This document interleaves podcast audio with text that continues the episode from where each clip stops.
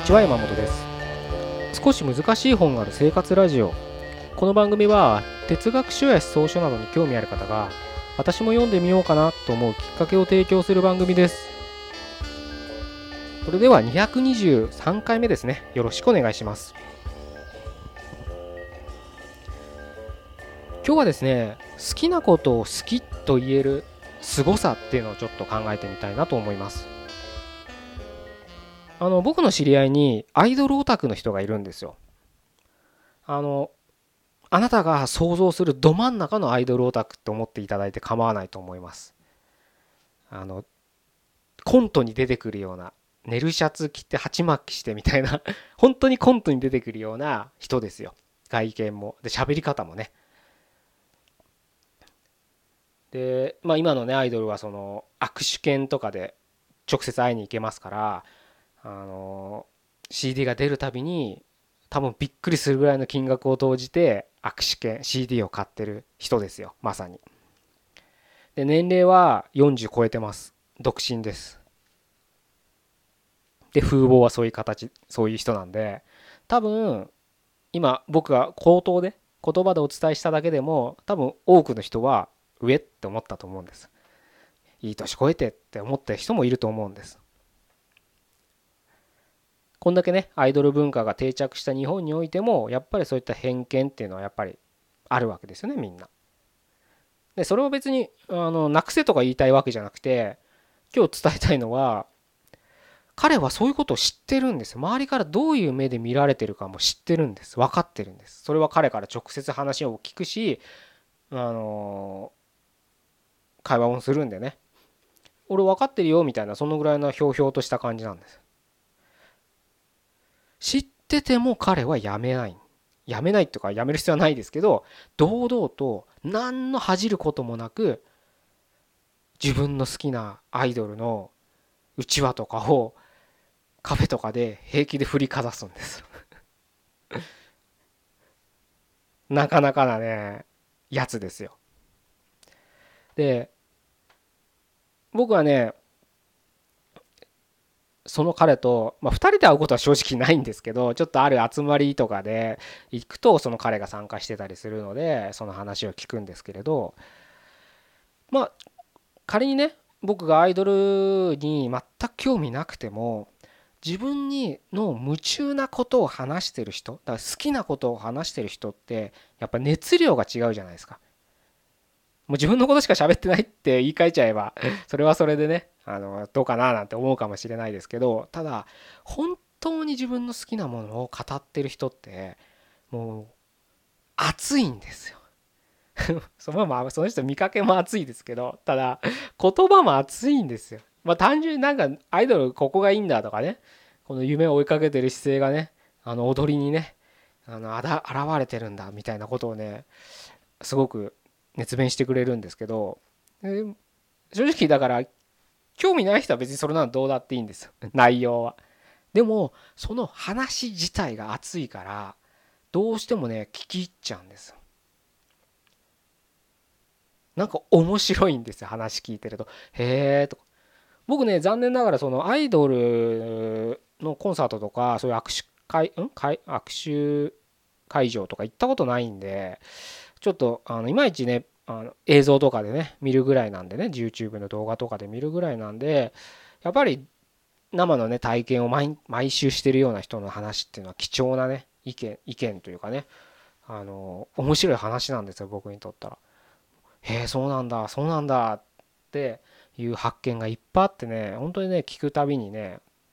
面白いなこの人の話なんて思って聞かせていただいてるんですけどやっぱり、まあ、さっきも言った通り偏見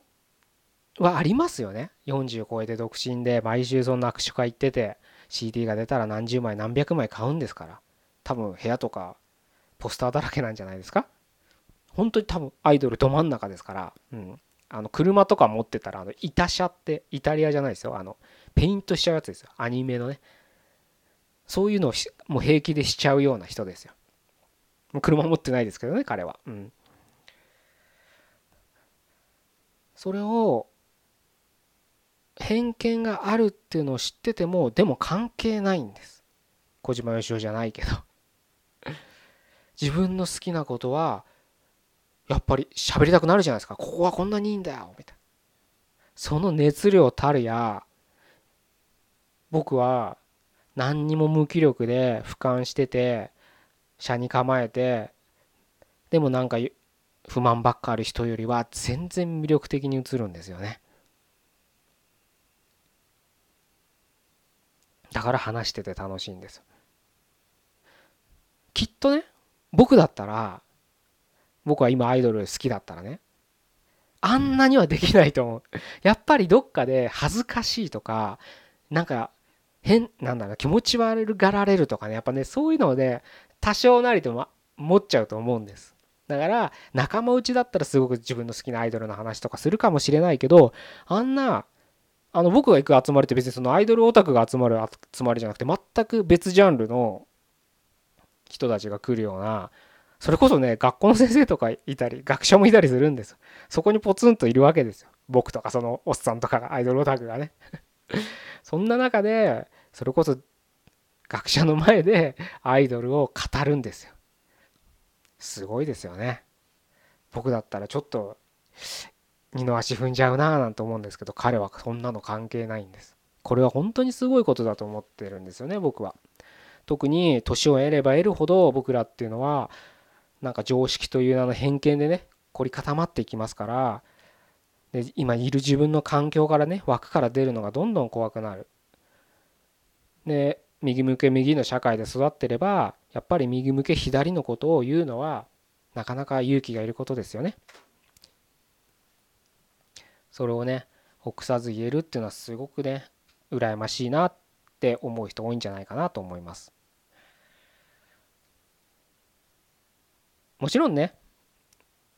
そんな彼のようにねアイドルを好きになれって言いたいわけじゃないんですよ。まあそれはお分かりだったと思うんですけどただ一つねやっぱね見習わなきゃいけないのは人の目は気にしなくていいんじゃないかってとこですよね。自分が今好きなもの何だっていいんですよ。それこそアイドルだっていいし車だって、うん、男性アイドルも俳優舞台ね舞台好きの人とかいますよね。うんあとなんだろう何だっていいんですよね本当にプロレスでもいいし釣りでもいいしラグビーでもいいし柔道でもいいし少女漫画でもいいしなんか好きなものあると思うんですよね。それをきちんと語る勇気を持ってほしいなと思うんですよね。でそれでなんか離れていったら離れてったでいいじゃないですか。だって話が合わないんだから、まあ、そういう人と付き合う必要ないですからね。その意味で言うと僕が今一番好きなのはやっぱ読書なんですよ。熱く語れるのがね。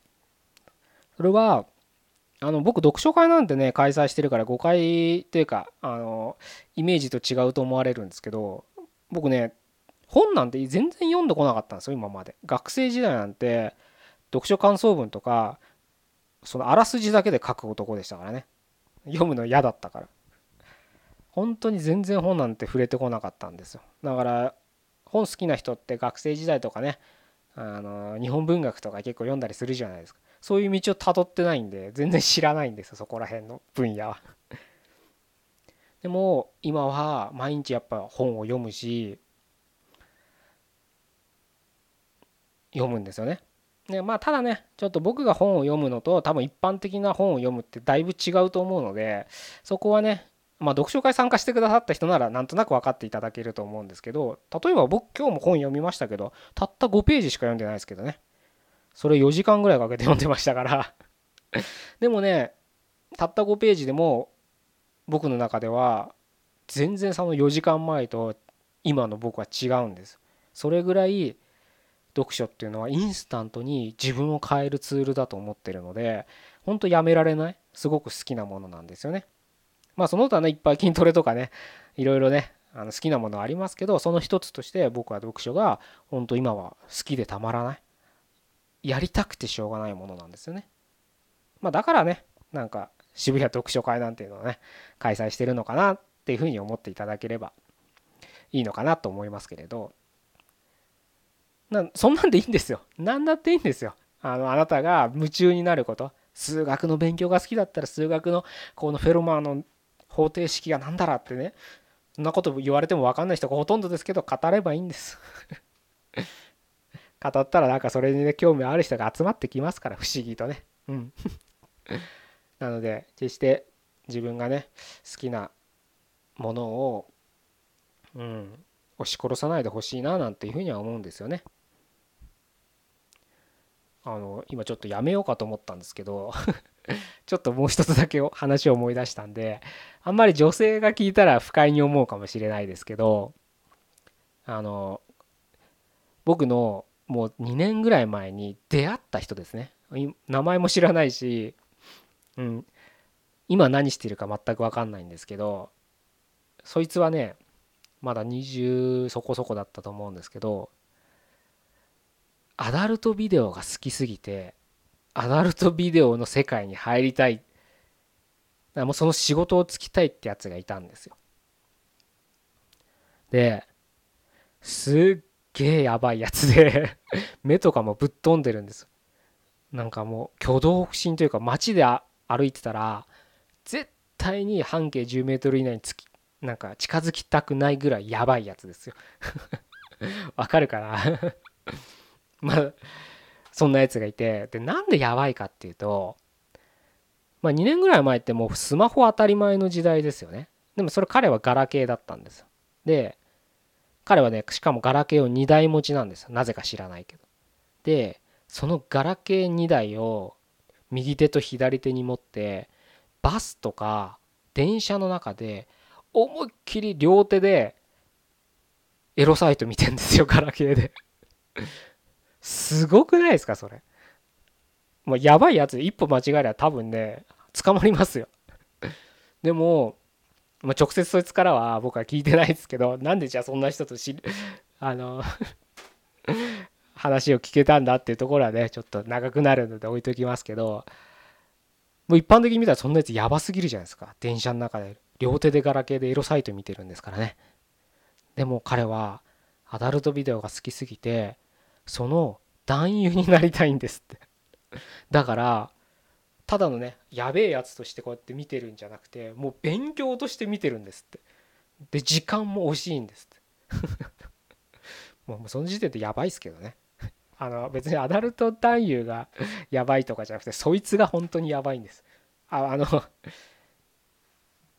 絶対そいつアダルト業界でも成功し成功というか入れないと思いますけどね。人としてやばかったんで。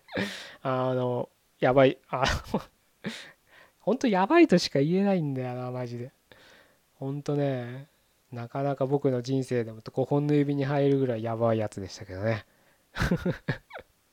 もう目つきが危なかったですから。でも今今日の文脈で言うと 彼も自分の好きなものをもう別に誰に言われようが知ったこっちゃないですあの俺は AV 男優になるって夢があるから 海賊王になるみたいに言うたって話ですけどね